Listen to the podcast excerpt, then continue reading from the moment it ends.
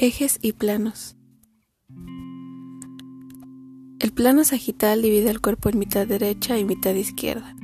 Su eje es el eje coronal que se dirige atravesando de derecha a izquierda o viceversa. Sus movimientos son flexión y extensión. Plano frontal divide el cuerpo en mitad anterior y mitad posterior. Su eje es el eje anteroposterior que se dirige de delante hacia atrás y es perpendicular al plano frontal. Sus movimientos son abducción y aducción. Plano transversal. Divide el cuerpo en parte superior e inferior. Su eje es el eje longitudinal. Se dirige de arriba hacia abajo y es perpendicular al plano horizontal.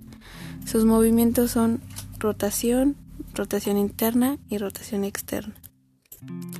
El plano oblicuo divide el modelo anatómico o estructura en dos partes formando un ángulo distinto al recto. Su eje es el eje diagonal que se dirige de arriba hacia abajo y sus movimientos son circunducción.